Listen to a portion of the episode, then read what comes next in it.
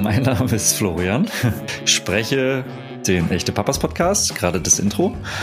Und an der anderen Leitung sitzt und spricht. An der anderen Leitung sitzt der Marco, Redaktionsleiter des Magazins detmac.de. Und ähm, gemeinsam sind wir die echten Papas. Ah, jetzt habe ich gewartet. Du mit Frosch im Hals, ich ohne Frosch im Hals. Ja, das hat sich wahrscheinlich auch so angehört. ähm, aber ähm, apropos Frosch, ähm, ich wollte dir mal eine Frage stellen, die mir heute Morgen ähm, so beim ähm, Frühstück gekommen ist. Und zwar, Marco, du hast ja zwei etwas ältere Kinder. Ich sage etwas ältere Kinder, weil meiner ist ja sieben, das heißt, darüber ist älter. Ähm, und zwar 14 und 17, wenn ich mich recht entsinne. Als wärst du der Vater. Genau. Dann, lass das bloß nicht deine Frau hören. Ähm, aber das ist ja das ideale Alter. Das ideale Alter für ein Smartphone. Punkt. Für ein Smartphone. Genau. So, und die Frage dahingehend, wie habt ihr das eigentlich mit dem Smartphone und dem Schulhof gemacht bei euren Kindern? Ne, eigentlich, es gehört ja eigentlich so guter Umgangston, dass man sein Smartphone mit auf den so, äh, Schulhof bringt. Das, das, Gute ist ja, das Gute ist ja, dass die meisten Schulen ja verbieten, das Smartphone mit zur Schule zu nehmen oder das Smartphone das so? anzumachen oder auf dem Schulhof zu haben. Genau so war das bei uns. Aber du sagst, okay. es ideales Alter. Also man muss sagen, mit 14 und 17 ist der Zug natürlich schon längst abgefahren. Die haben ja schon viel, viel früher angefangen, nach einem Smartphone zu rufen und ähm, tatsächlich haben wir diesen Rufen auch irgendwann nachgegeben. Also mein Sohn hat relativ spät ein Smartphone bekommen in der siebten Klasse. Meine Tochter, das ist ja die jüngere, ähm, die hat es in der fünften Klasse bekommen. Und ich wette, wenn wir noch ein drittes Kind gehabt hätten, hätte das wahrscheinlich schon in der Grundschule ein Smartphone bekommen, weil einfach dieser Druck so groß ist und die digitale Entwicklung so schnell geht. Und ich bin mal sehr gespannt. Dein Sohn kommt ja jetzt in die zweite Klasse, richtig? Als wärst du der Vater. Ja, genau. bin mal sehr gespannt, wann der sein erstes Smartphone bekommt. Aber es ist ein sehr, sehr dynamisches Thema und auch ein Thema, was mich total anstrengt, muss man sagen. Ja, und ich habe jetzt schon Angst. Ja. Aber ähm, gerade auch aus diesem Angstfaktor heraus äh, haben wir heute ein eine ähm, Expertin zu uns eingeladen, und zwar die Gesa Stückmann. Sie ist Rechtsanwältin und Gründerin ähm, der Initiative Law for School. Was genau das ist und warum sie sich vor allen Dingen auch so gut mit dem Recht im Internet auskennt. Vor allen Dingen im Rahmen von Cybermobbing und Cybergrooming und was es da nicht noch alles gibt. Das verrät sie uns, glaube ich, gleich, wenn ich es richtig verstanden habe. Cool, ich spiele ja gerade mit meinem Handy so ein bisschen rum.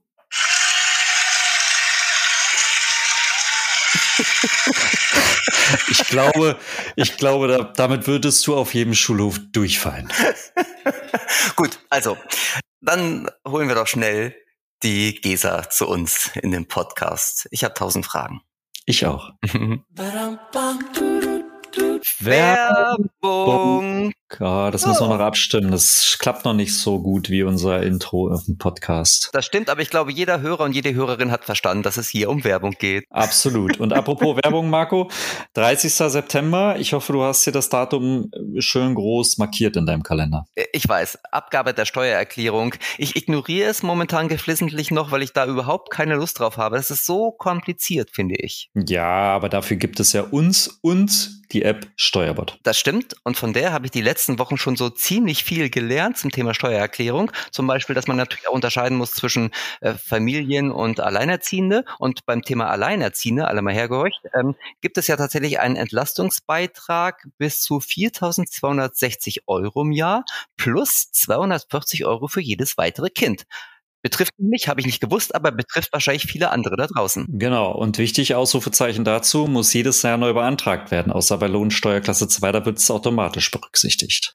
Okay, ich sag ja, es ist und bleibt kompliziert, aber mit Hilfe der App Steuerbot ähm, kann man diese Steuererklärung jetzt ohne Vorwissen erledigen, und zwar per Chat und nur in 20 Minuten. Genau, so wie es bereits über 12 Millionen Menschen verwenden, also die App Steuerbot nutzen. 12 Millionen Menschen? Ja, Was das ist nicht wenig, ne? Okay, dann ich habe auch noch mal eine Zahl, mit der man angeben kann. Man kriegt nämlich im Durchschnitt äh, durch Steuerbot eine Steuerrückerstattung von 1095 Euro und das ist eine ganze Menge Geld. Da kann man sich ähm, viel Podcast-Equipment von kaufen zum Beispiel.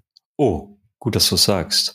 ähm, dann also gleich mal den Code Papa, also Papa in Großbuchstaben, ähm, eingegeben und schon bekommt man einen Rabatt von 10 Euro und zahlt so nur 29,99 für die Steuererklärung. Okay, und die App ist übrigens komplett kostenlos, wenn man weniger als 50 Euro wieder bekommt, ähm, was mich hoffentlich nicht betrifft. Ich hoffe, ich kriege 5000 Euro mindestens zurück und dann zahle ich auch gerne Geld für diese App. Ja, aber dafür musst du erstmal den äh, Link in unseren Shownotes klicken, ne? Habe ich natürlich schon längst gemacht, aber alle anderen Klar. können das natürlich jetzt auch tun. Okay, Sehr gut. Und jetzt zurück zu unserem Gast. Bis dann. Ja, hallo Gesa, herzlich willkommen. Schön, dass du bei den echten Papas bist, dass du äh, den Weg zu uns gefunden hast. Und ähm, ich starte einfach mal direkt mit meiner ersten Frage. Ähm, wir möchten heute mit dir über ein Thema sprechen, nämlich über Recht im Internet, ähm, was wahrscheinlich für viele Hörerinnen und Hörer so ein bisschen abstrakt erscheint, ähm, weil man die eine oder andere Erfahrung hat, aber auch vielleicht mal davon gehört hat, mal ein bisschen weniger, ähm, was auch wichtiger wird. Aber ähm, wir beschäftigen uns vor allen Dingen mit Recht im Internet im Rahmen von Schule. Und ähm, meine erste Frage erstmal generell, wie hat sich das Miteinander der Schüler ähm, früher zu heute verändert? Schulhof, ich meine, gut, Smartphone ist das eine, das springt einen sofort ins Gesicht, aber gibt es da noch was anderes? Also ich denke mal, man kann das nicht über einen Kamm scheren nach dem Motto, jetzt ist heute alles schlimmer und schlechter, weil die Smartphones da sind. Also ich sehe es bei meiner Tochter, die ist jetzt 17 und ähm, die nutzt das, die braucht das auch wegen Sport und so weiter. Aber die sind ansonsten ja super miteinander, was ich da so beobachte. Also das gibt es immer noch, dass natürlich auch ein gutes Miteinander da ist, aber durch die Nutzung der Smartphones und gerade eben Thema Cybermobbing, ähm, ja, wird das Miteinander in gewissen Situationen dann einfach schnell viel, viel heftiger. Und es zieht einfach viel größere Kreise. Also wenn man sich vorher mit jemand gestritten hat, ähm, dann betraf das die zwei und vielleicht noch drei, vier drumrum. Und heute erfahrt das ganz schnell die ganze Jahrgangsstufe, die ganze Schule. Und ähm, ja, von daher ist das, hat es schon eine andere Qualität heute. Nicht überall, nicht in allen ähm, Schulen oder nicht in allen Klassen, aber äh, es gibt mehr Fälle, wo es einfach schlimmer ist. Das heißt, kleinere, kleinere Streitigkeiten zwischen Schülern, die früher irgendwie unter sich blieben, werden heute theoretisch eigentlich gleich zu einem Stadtgespräch. Richtig, mal überspitzt genau. sagt. Ne? Ja, ja. Weil alles gleich in einer WhatsApp-Gruppe stattfindet oder was ist da der Auslöser? Ähm, ja, weil, weil man einfach die Möglichkeit hat, alles sofort zu teilen. Und das machen ja auch nicht nur Kinder so. Also ich habe auch Fälle, wo eben Erwachsene auch Dinge im Netz machen, wo ich denke, was geht da mit den Erwachsenen vor? Also ganz ehrlich, wo ich denke, habt ihr noch eine Kinderstube und wisst ihr, wie man miteinander umgeht? Also dieser, dieser achtsame, respektvolle, wertschätzende Umgang miteinander im Netz, also das können auch Erwachsene oft nicht. Und ähm, von daher müssen wir uns nicht wundern, wenn die Kinder den Erwachsenen das vielleicht auch nachahmen. Aber ansonsten ist es natürlich darüber, dass man die Möglichkeit hat, es sofort zu teilen, sei es in der WhatsApp-Gruppe, sei es über Instagram, sei es bei TikTok. Also es ist ja egal, wo du da irgendetwas teilst ähm, ja, die Resonanz ist da und ähm, ja, ich habe den Effekt, den ich haben möchte. Du, du hast ja gerade schon mal das Thema Cybermobbing angesprochen, was auch unser Schwerpunkt heute so ein bisschen sein soll, weil das schnell ausufert, wie du gerade schon gesagt hast. Ähm, worin, ähm, worin unterscheidet sich Cybermobbing denn ähm, vom klassischen Mobbing? Also Mobbing an sich ist ja ein Phänomen, was jetzt auch noch gar nicht so alt ist, finde ich. Also als ich zur Schule ging, da ähm, wurde man gehänselt vielleicht, aber nicht gemobbt. Ähm, äh, inzwischen ist Mobbing, muss man sagen, als Begriff ja gang und gäbe. An, an, der, an den Schulen meiner Kinder gibt es richtige Mobbingwochen sozusagen, ähm, als Projektwochen. Ah, okay. Und dafür, nein, nicht, dass alle sich gegenseitig mobben, nein, sondern als Aufklärung, was ja auch super ist. Ähm, aber Cybermobbing ist, glaube ich, noch mal ein Level höher, oder? Also ich würde sagen, es gab Mobbing immer schon. Also den Begriff gab es mit Sicherheit bei uns nicht. Also ich weiß, bei uns in der Schule gab es das auch, dass Schüler andere fertig gemacht haben. Es geht ja nicht um einen schlichten Streit, sondern es geht darum, dass sich der in der Regel sozial kompetent und berechnete Täter eine bessere Position in seiner Gruppe verschaffen will. Und das hat es immer schon gegeben. Ähm, früher war es direkter, weil man eben diese Medien nicht hatte. Ähm, und heute kommt zu diesem, ja, ähm, das, was auf dem Schulhof in der Klasse beim Sport stattfand, kommt eben der Einsatz der digitalen Medien. Und das ist der, ja, im Grunde der, das noch on, on top ähm, wo man sagen kann, das macht's einfach schlimmer, weil ich eben 24-7 mit Nachrichten fertig gemacht werden kann, weil Gruppen ähm, mit irgendwelchen fiesen Fotos von mir 24-7 online sind. Ich muss dem, demjenigen nicht mehr ins Gesicht schauen, wenn ich ihn fertig mache.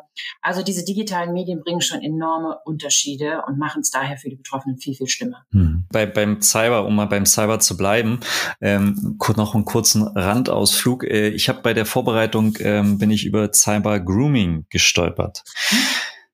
Ist mir so völlig neu gewesen. Ähm, kannst du uns was dazu erzählen? Ähm, weil, wenn ich es richtig gesehen habe, dann, dann äh, bezeichnet das die Anbahnung sexueller Kontakte mit Minderjährigen im Internet, was ja eigentlich neben dem Mobbing als solches, als eine wichtige Säule, über die wir sprechen wollen, auch natürlich äh, die andere, das ja auch äh, mittlerweile, was man hin und wieder hört und gang und gäbe ist. Ja, auf jeden Fall. Zumal gerade über die digitalen Medien Kontaktaufnahme natürlich ähm, ganz vielfältig möglich ist.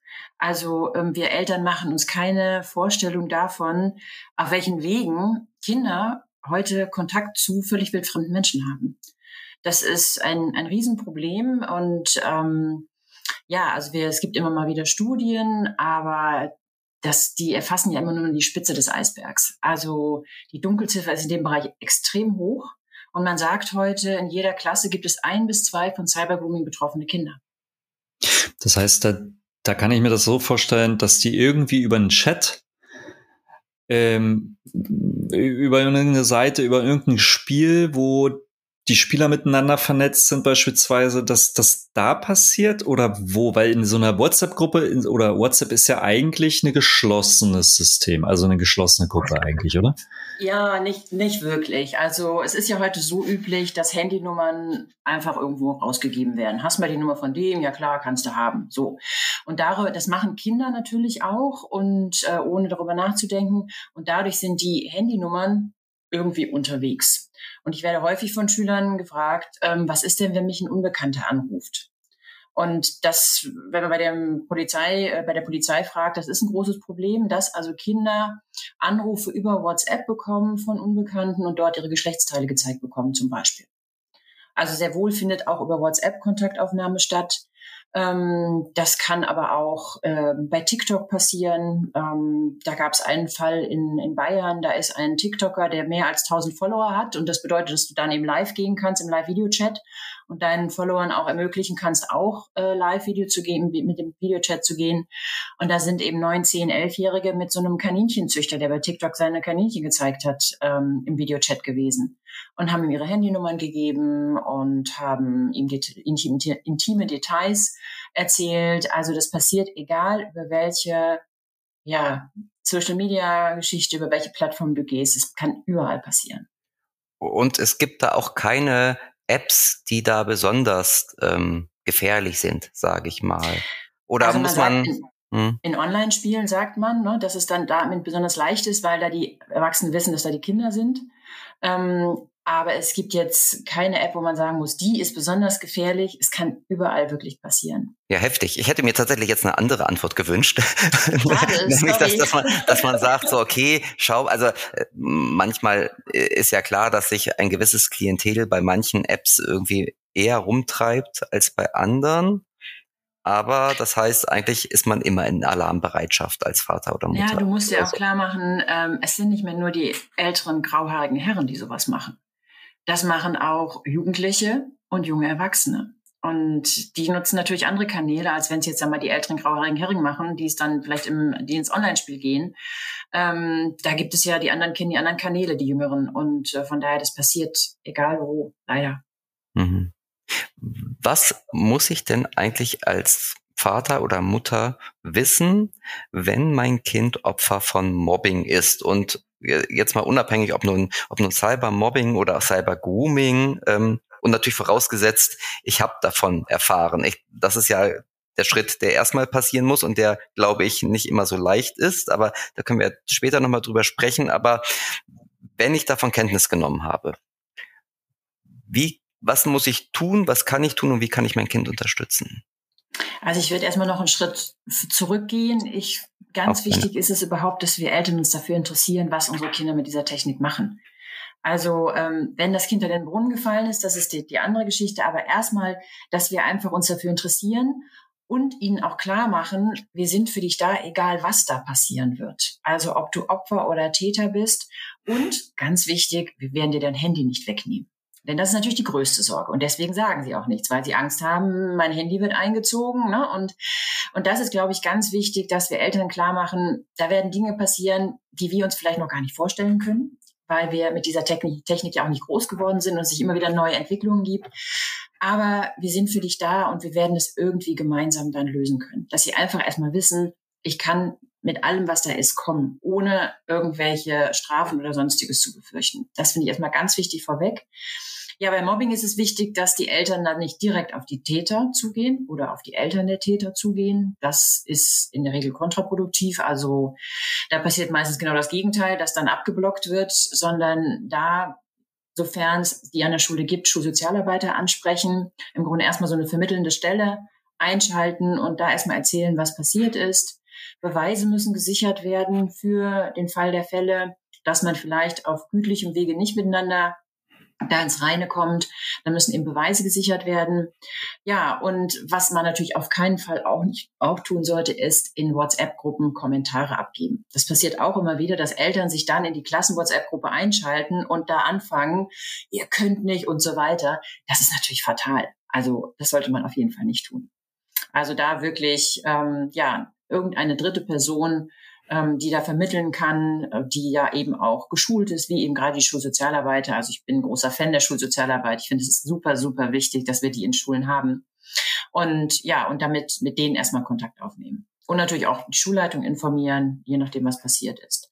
Und beim Grooming, Polizei. Also ähm, ich muss mir bewusst sein, wo die Kontakte alle entstehen können. Und dann ist der erste Schritt, wenn es dazu gekommen sein sollte, dass ich die Polizei informiere. Ganz klar.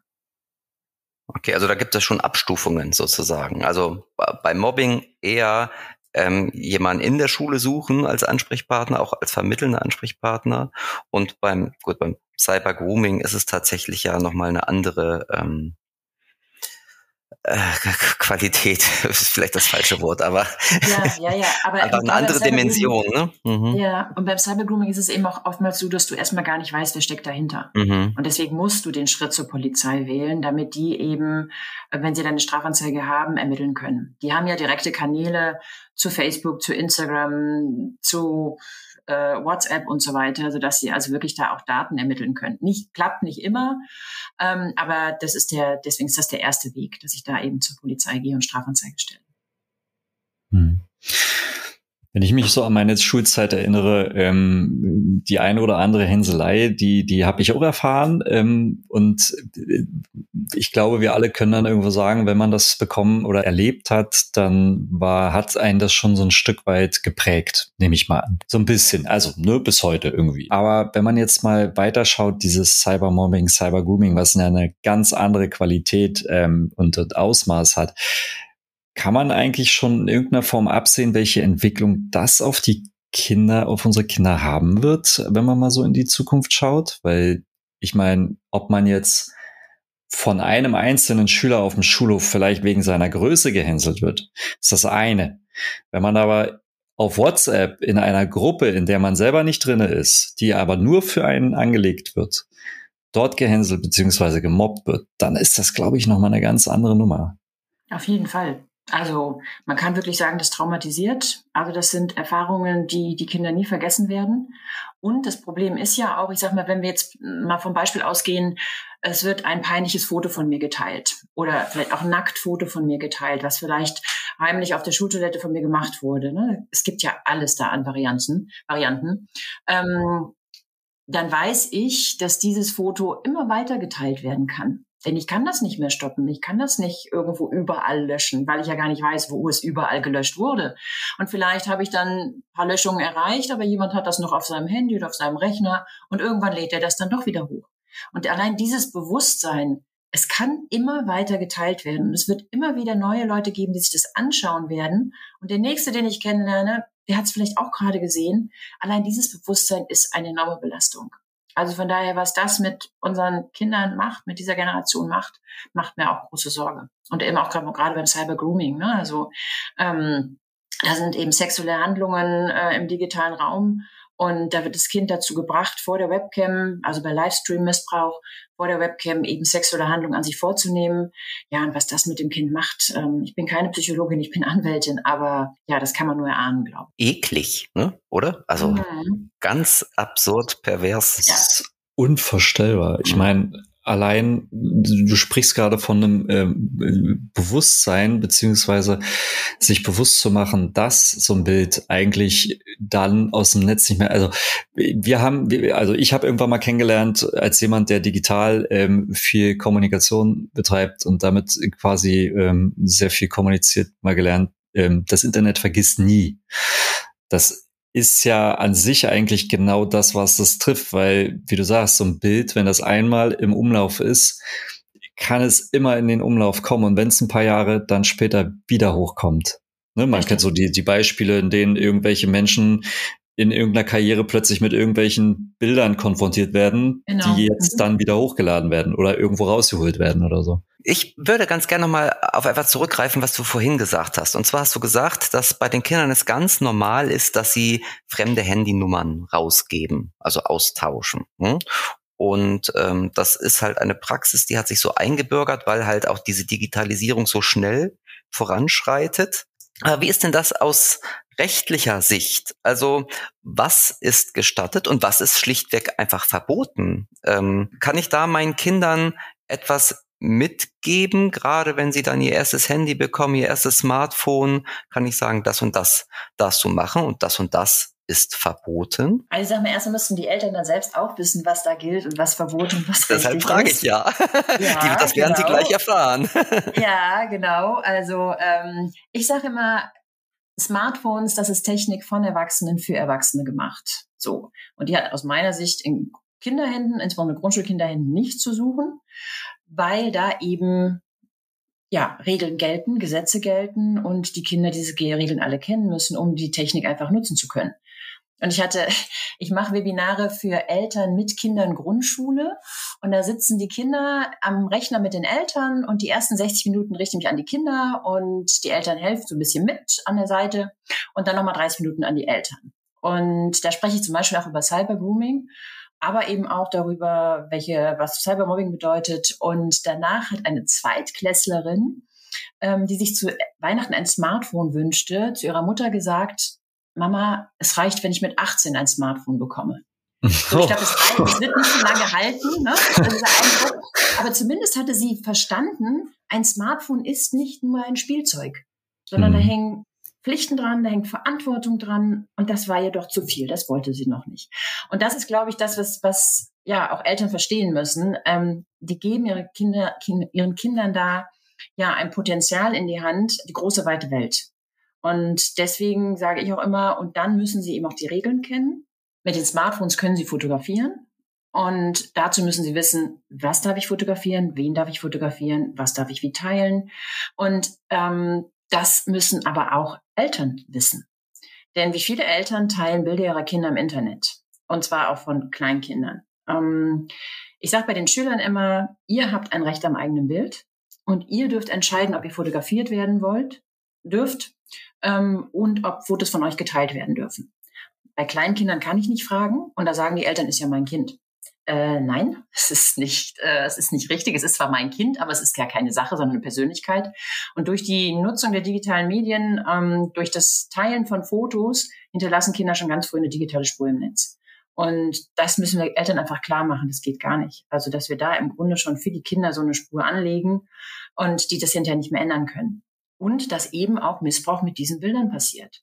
Dass eben diese Bilder kopiert werden, mit KI in sexuelle Kontexte gestellt werden, es gibt ähm, habe jetzt gerade aktuell einen, ähm, einen Artikel in der BBC, dass eben ja auch mit KI jetzt ähm, Kinderpornografie hergestellt wird. Und da können auch Bilder meiner Kinder für verwendet werden. Also all das geht und deswegen finde ich auch mal ganz wichtig, dass wir den Eltern auch mal sagen, bitte teilt nicht Kinderbilder irgendwo im Netz und auch nicht in der WhatsApp-Gruppe. Also auch die Familien-WhatsApp-Gruppe. Da werden Kinderbilder geteilt und jeder teilt sie dann weiter. Ja, guck mal, mein süßes Kind oder meine süße Nichte oder mein Neffe, ohne darüber nachzudenken, wo diese Bilder landen können. Und ich meine, bei WhatsApp gebe ich die Rechte alle an WhatsApp an, beziehungsweise, ab, an, beziehungsweise an Facebook und Meta. Ähm, von daher, ähm, da müssen wir, glaube ich, auch viel mehr Bewusstsein bei den Eltern schaffen, wie sie mit Kinderbildern umgehen sollten oder eben auch gerade nicht. Also das mal das eine. Aber das müssen die Kinder natürlich genauso lernen. Ähm, was darf ich mit Bildern machen? Wo darf ich Bilder machen? Ähm, wann darf ich Bilder teilen? Wie darf ich sie teilen? Und so weiter.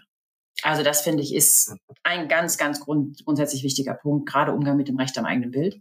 Aber auch, ähm, da werden ja Inhalte geteilt, Hitler-Sticker, ähm, volksverhetzende Sticker, pornografische Sticker, Kinder-Jugendpornografie. Das wird ja alles in WhatsApp-Gruppen heute geteilt. Gewaltvideos, also aus Krisengebieten irgendwelche, ja, wo jemand hingerichtet wurde. Also da gibt es ja mittlerweile alles, was da im Netz verfügbar ist und das wird unter Schülern geteilt.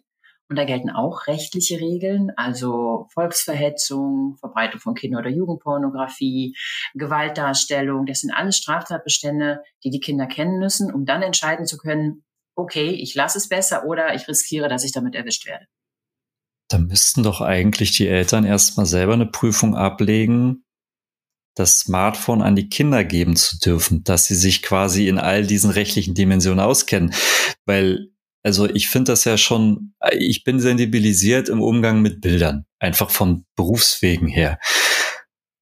Ne, allein diese Unterscheidung Urheberrecht, Verwendungsrecht, Persönlichkeitsrecht, da hast du ganz andere unterschiedliche Facetten, aber ähm, allein das, was du jetzt noch aufgezählt hast, äh, wow. Also kann das, kann man das als Eltern überhaupt noch leisten oder irgendwie seinem Kind noch ein Smartphone geben mit ruhigem Gewissen? Hier, das ist zum Telefonieren? Ja, wenn man es wenn man's nur so übergibt, nee, eigentlich nicht. Eigentlich nicht. Das ist schon fahrlässig dann eigentlich, oder? Ja, also ich sag mal, das, das Problem ist ja, dass diese Technik uns so überrollt hat. Also die Smartphones sind 2007 auf den Markt gekommen und wann hatten wir unsere ersten Smartphones? Das ist ja alles so, so eine Entwicklung gewesen. Und die Kinder werden damit groß wie mit der Muttermilch. Und von daher, ja, also uns hat das alles überrollt. Und wenn man sich da nicht selbst irgendwie schlau macht, ja, hat man in der Regel kaum Ahnung, was da wirklich alles rechtlich gilt. Und dann kann man den Kindern sowas eigentlich nicht in die Hand geben. Sehe ich eigentlich genauso. Also die müssen da im Grunde erstmal, ähm, ja, lernen, was gilt da, was darf ich, was darf ich nicht, äh, welche Risiken, welche Gefahren gibt es da. Und ich sage mal, nicht ohne Grund, Bill Gates und der USA-Chef von TikTok haben ihren Kindern, bevor die 14 waren, keine Smartphones gegeben. Die wissen genau, was sie tun. Also von daher Ne? Es gibt ja eine, eine, wie ich finde, sehr gute Initiative aus Hamburg von Eltern, ähm, Smarter Startup 14 e.V. Und die versuchen Eltern zu vernetzen, die ihren Kindern ein Smartphone erst mit 14 geben wollen, was ja heute echt eine Herausforderung ist. Ähm, aber es gibt viele Eltern, die das mittlerweile auch so sehen und ja, und denken, ich bin allein auf weiter Flur, aber Smarter Startup 14 sagt, wir vernetzen euch, wir bringen euch zusammen, dass ihr also gemeinsam vielleicht äh, ja eher die Möglichkeit habt, da auch ähm, mhm. Gehör für zu bekommen. Hm, wieso 14? Entschuldigung. Ja, finde ich auch. Ja, also ja. 14? 14 ist eben, also nicht umsonst Strafmündigkeit ab 14. Das ist eben ein Alter. Also es muss jetzt nicht, also es ist in den USA nicht an 14 gekoppelt, weil die ja, ich glaube, die Regel haben sie nicht mit der Strafmündigkeit. Aber es ist eine gewisse Reife, die die Kinder haben mit 14. So, mhm. also, ne? Und zwischen erste Klasse und 14 sind sie in der achten, glaube ich, neunte. Ich weiß es jetzt gar nicht. Ich glaube, das kann Marco ganz gut beantworten. ja, unsere, wir haben ja schon festgestellt, unsere Kinder sind gleich alt, jedenfalls. Ähm, also mein Sohn ist ja 17 und ähm, ich muss einen kurzen Schwenker machen, den ich im Vorgespräch schon erwähnt habe. Also mein Sohn, jetzt 17, hat tatsächlich sein Smartphone, sein erstes Smartphone in der siebten Klasse bekommen, ähm, wo viele, viele Mitschüler schon lange ein Handy hatten, ein Smartphone. Und das ist uns tatsächlich aber auch nur gelungen, weil seine Peer Group, also seine zwei, drei besten Freunden, denen ging es genauso. Die hatten alle bis zur siebten Klasse kein Smartphone und deshalb hat es sie nicht gestört. Ähm, mhm. So, da auch der Schulterschluss, also oder der, der die Brücke zu ähm, zu dieser Hamburger Initiative mit 14. Ähm, mhm. Es ist einfach wichtig, dass man sich vernetzt, mhm. damit man, wie du schon sagst, Gesa, nicht allein auf weiter Flur steht mit seiner Entscheidung, seinem Kind erst vielleicht so spät ein Handy zu kaufen. Ja. ja. Genau. Und ähm, ja, der Gro Druck wird größer, je mehr halt irgendwie schon früher ein Handy haben. Mhm. So, jetzt ein kleiner, das war ein kleiner Exkurs von mir. Und in welcher Klasse ist dein Sohn mit 14? Deine Tochter? Ähm, meine Tochter, die ist ja jetzt 14, die ist in der achten Klasse tatsächlich. Siehst du, okay, dann habe ich, ja. hab ich richtig vermutet. Viele Eltern stehen ja irgendwann vor der Frage, wann kriegt mein Kind ein Handy? Und wir haben schon es anklingen lassen. Also wenn ich dich jetzt richtig verstanden habe, sagst du ähm, in der Grundschule überhaupt nicht, sondern wahrscheinlich tatsächlich erst ab 14. Was, wie mein kleiner Exkurs jetzt ja auch gezeigt hat, nicht immer ganz einfach ist, das durchzusetzen. Kannst du da unseren Hörerinnen und Hörern ein bisschen Unterstützung geben oder zur Seite springen? Was mache ich, wenn ich in dieser Petrouille bin, sozusagen, dass der, der äußere Druck ne, aus der Schule und aus der Gesellschaft so groß ist und ich eigentlich meinem Kind noch gar kein Smartphone in die Hand drücken mag schwierig. Also ich war zum Glück nicht in der Situation. Also mein Sohn ist jetzt 23, meine Tochter 17. Ich bin schon ein bisschen äh, weiter als du.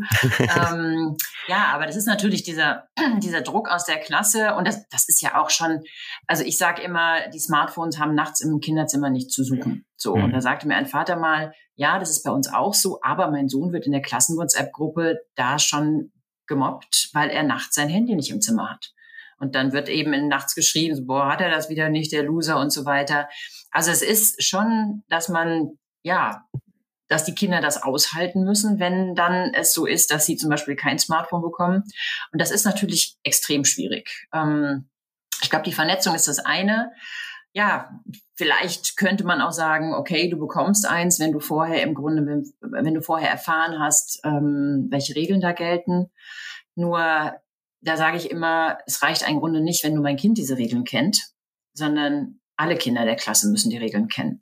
Das ist ja immer so eine Geschichte. Also Eltern melden sich auch und sagen, ja, wir würden gerne mit unserem Kind an ihrem Webinar teilnehmen. Da sage ich mir, ja, das ist dann schön, weil ihr Kind dann Bescheid weiß. Aber die anderen wissen es nicht. Und Verständnis dafür, dass vielleicht das Kind erst später ein Smartphone bekommt, kriege ich so natürlich nicht hin. Ähm, wenn alle das gehört haben, ist vielleicht die, das Verständnis schon eher mal da. Und deswegen empfehle ich dann immer einfach, im Grunde zu sagen, okay, die Klasse nimmt mal an einem Webinar teil und die Eltern nehmen an einem Webinar teil. Und dann hat man beide auf einem Stand und dann wissen die Eltern auch, was da gilt und welche Risiken da gelten. Und ja, und dann gibt es vielleicht auch Eltern, die sagen, okay, wir bleiben dabei, dass wir dieses das Smartphone noch nicht geben. Mhm. Also letztendlich muss das Digitalkunde als reguläres Schulfach geben, oder? Also es gibt oftmals Informatik, aber eigentlich müsste man da einen Schritt zurückgehen und sagen, ähm, es geht darum, mit der Technik erstmal im Alltag richtig umzugehen, bevor ich jetzt irgendwie Programmieren lehre, lerne. Richtig. Und wenn ich überlege, meine Tochter hat noch im Informatikunterricht äh, für einen Test, musste sie die Belegung der Tastatur des PCs auswendig lernen. Ich gesagt was für ein Wahnsinn. Was für ein Wahnsinn. Ne? Wo sind wir da? Also wir müssen, eigentlich müssen diese ganzen Rahmenpläne und äh, Lernpläne, Lehrpläne überarbeitet werden und mal der Zeit angepasst werden. Also was da noch drin ist, wo ich auch denke, das braucht kein Mensch mehr. Aber ja, ich glaube, das ist natürlich ein Brett, dickes Brett und da werden wir nicht mal, nicht mal einen kleinen Nagel reinkriegen, glaube ich. Nee, das ist ja vor allen Dingen auch in vielen Bereichen, ähm, auch mit Medienkompetenz ähm, ja auch ein großes Thema. Und wir waren in der Informatik gehen, sind wir immer noch ins Computerkabinett gegangen. Allein der Begriff. Ah, Allein der Begriff ist herrlich. Mit großen Röhrenbildschirmen. Also ich glaube, da, da hat die Technik, wie du es vorhin auch sagtest, einfach, glaube ich, ähm, die Gesellschaft zumindest im Bereich Schule einfach völlig überrollt und abgehängt mhm. quasi. So. Aber ähm, deswegen, ähm, deswegen denke ich auch, dass Schule sich öffnen muss für externe Partner. Also das kann Schule gar nicht alleine leisten, mhm. was da nötig ist. Und äh, deswegen finde ich einfach äh, Schulen gut, die sagen, wir holen uns externe Partner ran, wir machen mit denen das und das. Ähm, denn Schule alleine kann das nicht mehr leisten und lösen. Total.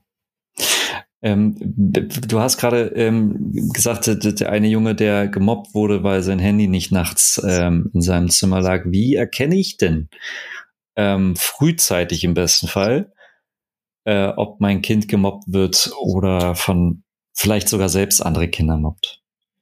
Also ich denke mal, also es ist schwierig zu erkennen. Ich muss mein Kind schon genau ja, beobachten. Im Grunde zieht es sich vielleicht zurück, erzählt es nicht mehr wirklich was, ähm, ist es vielleicht traurig in sich gekehrt, flüchtet es sich vielleicht auch in irgendwelche Online-Games. Ne? Das kann ja auch sein, dass man da eben versucht, sich abzulenken.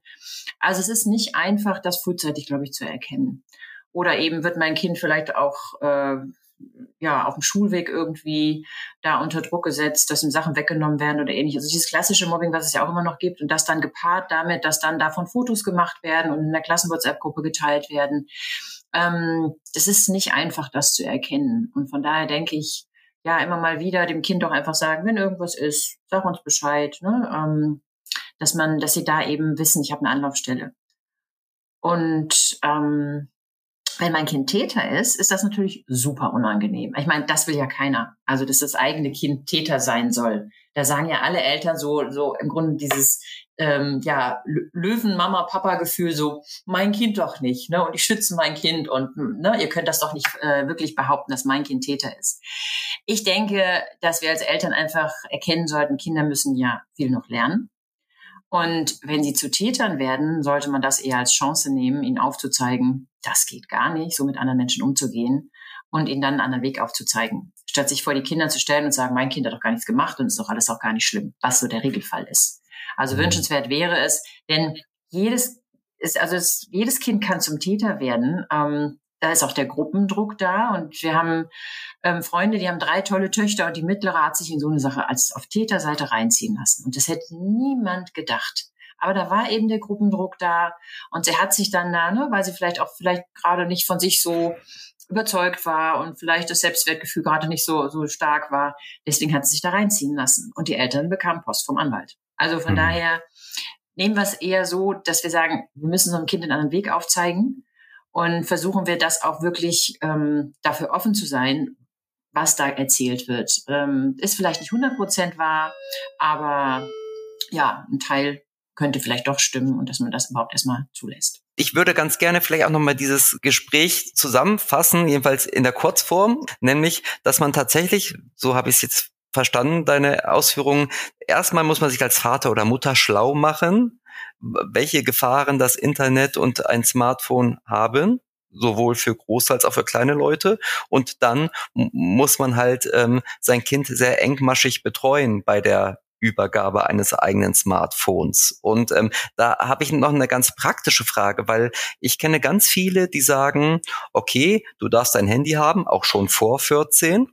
Und ähm, ähm, du darfst auch bei WhatsApp sein, was glaube ich eigentlich auch erst ab 14 ähm, zulässig ist. Aber ich darf mir deine WhatsApp-Verläufe regelmäßig anschauen. Wie ist das überhaupt? Darf man das? Also, wenn mein Kind vielleicht mit zwölf schon WhatsApp hat, was es eigentlich gar nicht darf, darf ich dann mir WhatsApp angucken oder fällt das in irgendein Persönlichkeitsrecht? Also ähm, das höre ich häufig, dass Eltern sagen, und dann, dann gucke ich mir die WhatsApp-Verläufe an. Mhm. Ähm, ich glaube, man sollte das auf jeden Fall ähm, nicht heimlich tun. Also wenn, dann in jedem Fall in Absprache mit dem Kind. Ähm, dass das Kind weiß, ja, ich werde begleitet, ich werde nicht überwacht oder kontrolliert, sondern ich werde begleitet, weil da eben Dinge kommen können, die nicht für mich geeignet sind. Vielleicht macht man, bespricht man auch, dass wenn Fotos geschickt werden oder vorweggeschickt, bei WhatsApp sollte man den automatischen Download abstellen, ähm, damit Fotos und Videos nicht einfach direkt angezeigt und gespeichert werden in der Galerie, sondern ähm, den automatischen Download abstellen. Und dann muss man selbst erst drauf tippen und dann wird das erst angezeigt. Und wenn die Kinder noch jünger sind, dann auch da so eine Regel, dass man sagt, wir schauen uns die erst zusammen, also wenn Mama und Papa da sind, dann schauen wir uns die Fotos und Videos an. Denn da können verstörende Inhalte kommen und Inhalte, die nicht für Kinder gedacht sind. Mhm. Also das ist so etwas, wenn man eben jüngere Kinder hat, ähm, da würde ich auf jeden Fall auch diese Regel ähm, mit den Kindern besprechen. Und ansonsten, ja, wir haben Persönlichkeitsrechte und die Kinder haben die auch. Und ich sag mal, zu sagen, na ja, jetzt hast du WhatsApp, du bist aber unter eigentlich 16 ähm, und jetzt hast du WhatsApp mit 12 oder 11 oder 10 und dann darf ich dann da reingucken, weil du das ja eigentlich noch gar nicht haben darfst. Äh, das ist der, ich glaube, von der falschen Seite aufgerollt, die Geschichte, sondern äh, da muss man eher sagen, wenn ich meinem Kind das schon vorher erlaube, dann traue ich meinem Kind das ja offensichtlich zu, offensichtlich zu, dass es das nutzen kann. Denn sonst würde ich ihm das ja eigentlich nicht in die Hand geben und erlauben, WhatsApp zu nutzen. Und von daher, ich sage, so wie wir auch früher Briefchen geschrieben haben mit unseren Freunden, die unsere Eltern auch nicht gelesen haben, ähm, da gibt es eine Privatsphäre der Kinder. Also wenn sie mit Freunden chatten. Aber ich sage, sobald es meinem Kind schlecht damit geht, will ich wissen, was da läuft. Und dann will mhm. ich reinschauen. Also ich würde auf keinen Fall heimlich reinschauen. Ich würde bei jüngeren Kindern in jedem Fall eine Vereinbarung, wir schauen uns das zusammen an. Kann aber auch wieder einen negativen Effekt haben, denn ich hatte einen Fall, da hat ein 15-Jähriger einer 11-Jährigen ein Dickpick geschickt. Und ja, und die Mutter wusste gar nicht, dass ihre Tochter Kontakt mit dem Jungen hat. Und warum nicht? Das Mädchen hat dem Jungen erzählt, dass ihre Mutter die Chats mitliest. Und dann hat der gesagt, naja, dann archivier mal unseren Chat. Dann liest sie dann nicht mit. So, und die Mutter wusste nicht, dass es archivierte Chats gibt. Ja, und so war das, dass die da ständig mit dem im Kontakt war hm. und dass es dann hinterher dazu kam, dass er ihr sogar einen Dickpick geschickt hat. Okay. Also ähm, von daher diese ganze Geschichte mit, wir müssen es kontrollieren und reinschauen, kann auch genau das Gegenteil oder mhm. kann ähm, negative Effekte haben. Okay. Ähm, und dass dann eben sowas passiert zum Beispiel. Gut. Aber jetzt muss ich noch einmal nachfragen. Also WhatsApp ist ab 16, nicht statt ab 14. Also nach der richtig? Europäischen Datenschutzgrundverordnung eigentlich erst ab 16. Ah. Es sei denn, die Eltern stimmen zu. Okay, also weil ich habe ja 14 gesagt, ich will keine Gerüchte ja. verbreiten hier. Okay, ja. also für alle nochmal zum Mitschreiben WhatsApp ab 16. Genau, es sei denn, die Eltern erlauben es. Hm. Und das ist ja auch nicht ohne Grund, dass es erst ab 16 ist, nach der EU-Datenschutzgrundverordnung. Ne? Also ich sage immer, ich versuche das den Kleinen auch immer so zu erklären, WhatsApp ist erst ab 16, denn da können ganz viele Inhalte kommen, die nicht für euch gedacht sind, die euch Angst machen, womit ihr euch unwohl fühlt, die ihr gar nicht einordnen könnt.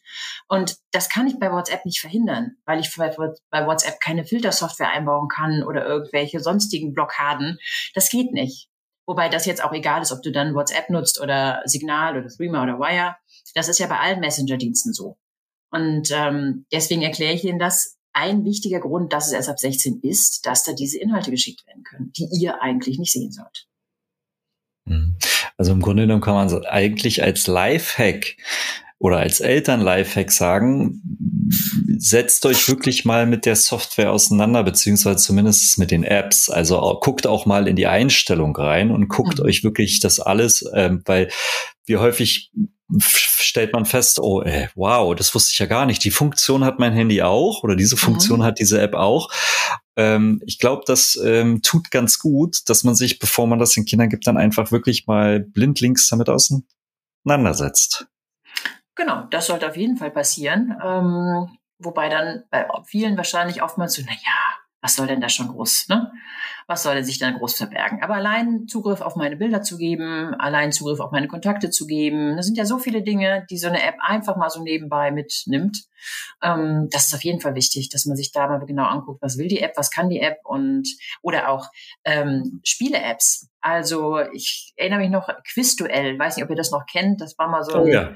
Ne? Oh, ja. So. Und als mein Sohn sich das damals runterladen wollte, habe ich mir das angeschaut und habe gesagt, okay, das kannst du nutzen, da löst du Quizfragen gegen andere, aber die siehst und kennst du nicht. Ja, und dann sagte mir eine Freundin, ja, aber Quizduell hat eine Chat-Funktion. Das heißt, völlig wildfremde Menschen können mein Kind darüber kontaktieren. Mhm. Also von daher, man muss wirklich überall hinschauen. Man kann sich auch nicht darauf verlassen, dass da vielleicht USK ab 0, USK ab 6, ab 12, ab 16 dran steht. Das hilft da alles gar nichts. Also ich muss es mir wirklich selbst anschauen. Was sind denn so bekannte Anlaufstellen für Eltern, die Hilfe brauchen? Also für Eltern würde ich jetzt mal sagen, also eine, eine Anlaufstelle wäre der Weiße Ring, wo ehrenamtliche Mitarbeiter ähm, Opfer von Gewalttaten und ja, da gehört auch Mobbing zu oder eben Sexting, also ähm, wenn Nacktbilder irgendwie verschickt werden, das ist der, der Weiße Ring oder es gibt auch in vielen Bundesländern Opferberatungsstellen. Also die heißen wirklich so und die findet man im Netz, ganz einfach. Und für Kinder, das äh, sage ich auch immer in den, in den Webinaren für die Schüler, ähm, zum einen die Nummer gegen Kummer, finde ich auch wichtig, dass man die auch mal, mal so ein bisschen mehr bekannt macht. Also ich ganz oft das Lehrer fragen, ach so, und wann, wann darf man denn anrufen und ist das kostenpflichtig? Nein, es ist nicht, es ist kostenlos. Von Montag bis Samstag von 14 bis 20 Uhr können Kinder und Jugendliche da anonym anrufen. Und ich habe immer wieder Fälle, wo ich aus den äh, Vernehmungen bei der Polizei äh, sehe, dass die Kinder gesagt haben, na ja, meinen Eltern wollte ich nichts erzählen, damit die sich keine Sorgen machen. So. Das ist ein legitimer Grund. Aber es ist natürlich fatal in solchen Situationen. Und deswegen sage ich, dann den Kindern zu sagen, dass sie da wenigstens mal anrufen und dann können sie dem Erwachsenen das erzählen, was ja schon eine enorme Erleichterung bringt. Und die werden dann vielleicht auch sagen, komm, sag's doch mal deinen Eltern, das ist nicht so schlimm. Und die werden sich keine Sorgen machen. Also auch im Grunde da eine Ermunterung zu bekommen, es doch den Eltern mal zu erzählen. Und dann gibt es noch ähm, uport.de mit drei U geschrieben, ähm, ganz eigenartige Schreibweise. Und das Angebot finde ich sehr gut, weil da Jugendliche für Jugendliche da sind. Also das sind Jugendliche, die eine Ausbildung rund um diese ganzen Themen gemacht haben, Cybermobbing, Cybergrooming und so weiter. Und denen kann der Jugendliche oder das Kind auch anonym erzählen, was passiert ist. Und da bekommen sie da auch, auch, auch Unterstützung und Hilfe. Und das dritte Angebot, was ich sehr gut finde, ist krisenchat.de. Da kann man 24-7 über WhatsApp und SMS mit Profis chatten, also insbesondere psychosoziale Beratung. Egal, ob es jetzt Mobbing ist oder sonstige Dinge, die mich belasten, mir Angst machen. Und ja, das finde ich ein super Angebot, zumal auch das anonym ist. Und ich habe vor kurzem mit jemandem vom Krisenchat gesprochen und der sagte, ja, 80 Prozent derer, derer, die sich melden, sind junge Mädchen oder junge Frauen und nur 20 Prozent Jungs oder junge Männer.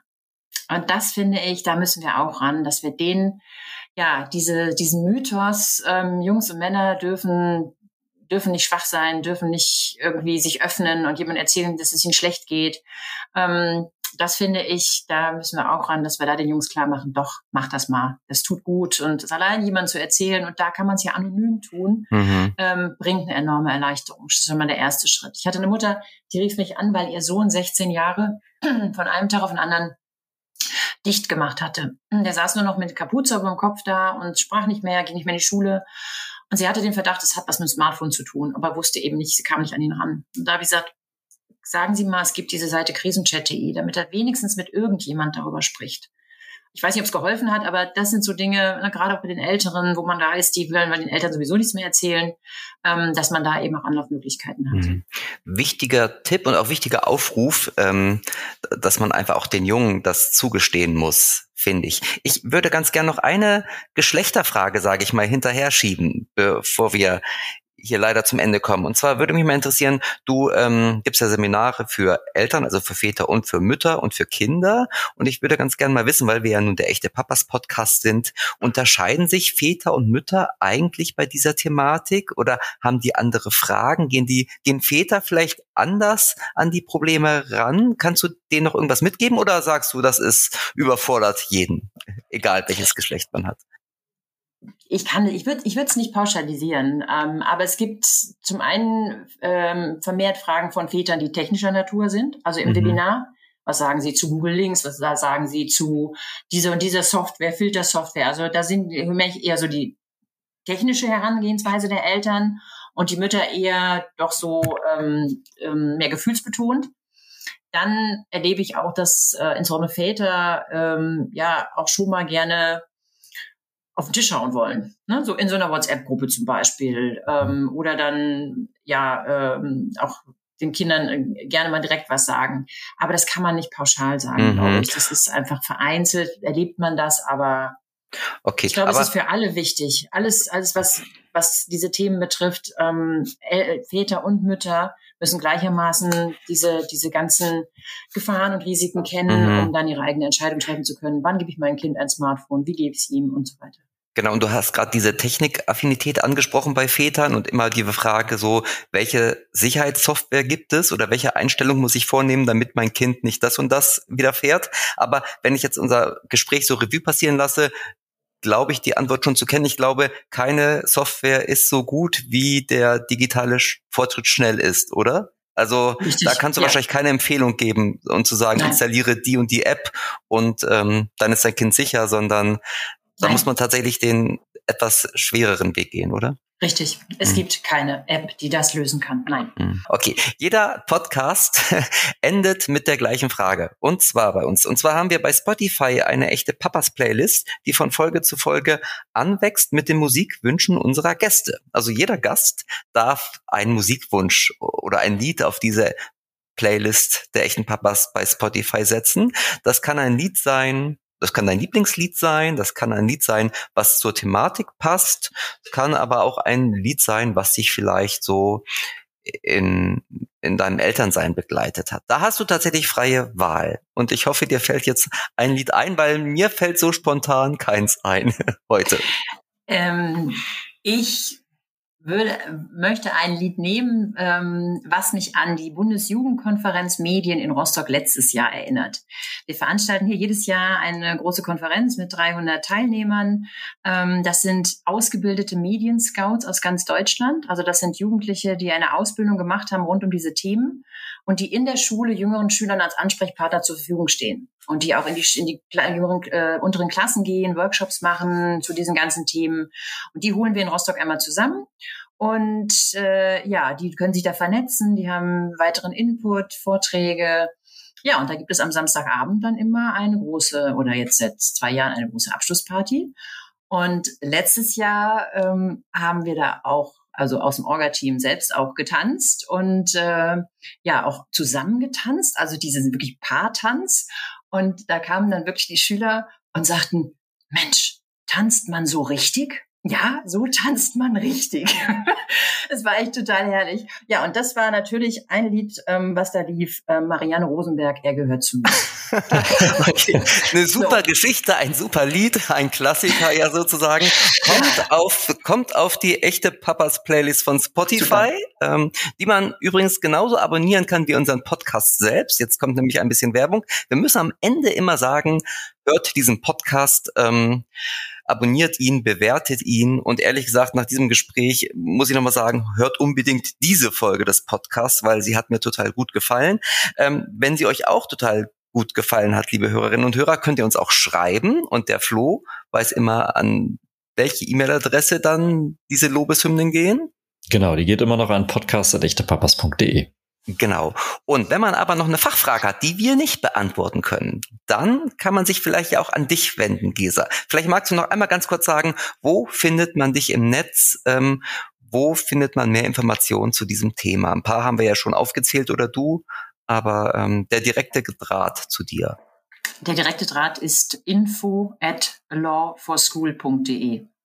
Das werdet ihr wahrscheinlich ja auch unter dem Podcast irgendwie aufschreiben können. Auf jeden Fall Seite, wird und verlinkt. Die Webseite heißt lawforschool.de und ja, da bieten wir eben Webinare an für Schulen in Deutschland, ähm, Klasse 5 bis 6, 7 bis 9, 10 plus bis die Berufsschulen, Eltern, Lehrer und auch die kleinen Eltern mit Kindern.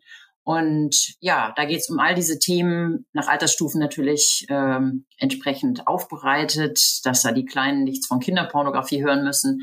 Ja, und äh, die Webinare gibt es eben das ganze Jahr durch und ansonsten kann man auch so Kontakt dort über uns zu uns aufnehmen. Okay, super. Also ich werde heute noch eine E-Mail schreiben an den Schulleiter meiner Tochter und ich, ich auch.